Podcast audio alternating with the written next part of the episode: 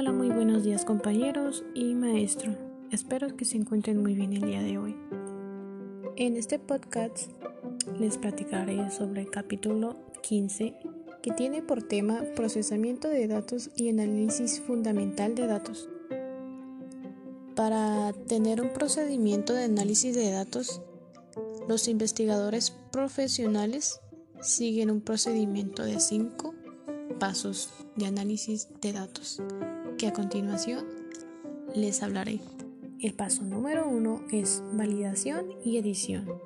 La validación se define como el proceso de confirmar que las entrevistas se realizaron de acuerdo con lo especificado. La meta de la validación es solamente detectar fraudes o fallas del entrevistador en el cumplimiento de las instrucciones clave. Quizás hayas notado que los cuestionarios presentados a lo largo del texto casi siempre tienen un lugar para registrar el nombre, dirección y número telefónico del encuestado. Esta información se usa raramente en cualquier sentido en el análisis de los datos. Solo se recolecta para servir de base la validación. Los investigadores profesionales saben que a veces los entrevistadores hacen trampa. Es por eso que varios estudios han documentado la existencia y frecuencia de falsificación de varios tipos por parte del entrevistador. Por esta razón, la validación es un paso integral y necesario de la etapa de procesamiento de datos de un proyecto de investigación de mercados. Pues el propósito del proceso de validación, como ya se dijo, es garantizar que las entrevistas se administraron apropiada y completamente.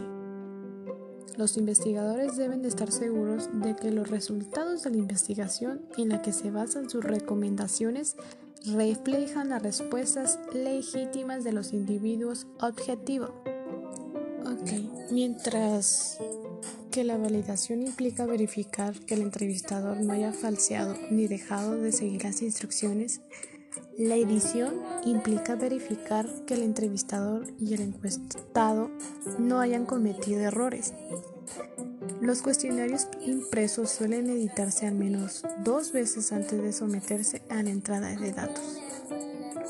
Primero, podrían ser editados por la empresa de servicio de campo que realizó las entrevistas y luego por la empresa de investigación de mercados que contrató a la de servicios de campo para poder realizar las entrevistas. Luego sigue el paso número 2, que es codificación. La codificación se refiere al proceso de agrupar y asignar códigos numéricos a las respuestas a una pregunta particular. La mayoría de las preguntas en encuestas son cerradas y están precodificadas. Esto quiere decir que ya se han asignado códigos numéricos a las diversas respuestas en el cuestionario. Después sigue el paso número 3, que es la entrada de datos. Bueno, claro que en este paso solo se aplica a situaciones en las que los datos han sido capturados en encuestas impresas como encuestas por correo y pues autoadministradas. Aquí usamos el término entrada de datos para poder referirnos al proceso de convertir información en una forma que pueda ser leída por una computadora. Este proceso se requiere de un dispositivo de entrada de datos como una como una computadora personal y un medio de almacenamiento como el disco o disco duro de una computadora. Después sigue el paso 4, que es la depuración lógica de datos o mecánica. Esto puede hacerse mediante rutinas de, de corrección de errores y tabulaciones perdón, de unidireccionales de frecuencias. El proceso de este dato, bueno, de este paso, es el poder confirmar que los datos son lógicamente congruentes. Si no lo son, parte de los análisis tabulares resultantes no cuadrarán.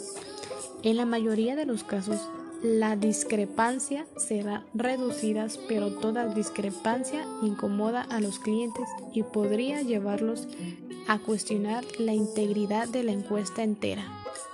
Uno de los ejemplos son las gráficas lineales, ya que ellas son una forma más simple, bueno, particularmente útiles para poder presentar medidas en el curso del tiempo. En la tabulación es poder tabular los resultados por encuestas. La tabulación básica es la tabla unidireccional de frecuencias. Es la tabla que muestra el número de encuestados que eligieron cada respuesta a una pregunta de encuesta. Y como les había mencionado, una de las representaciones gráficas de datos sería las gráficas lineales o también está las gráficas de barras o las gráficas circulares. Cualquiera de ellas eh, puede ser mostrada en una gráfica lineal o circular, mm, ya que también nos da muchas opciones y mucha facilidad de poder examinar las encuestas. Y eso sería todo de mi parte.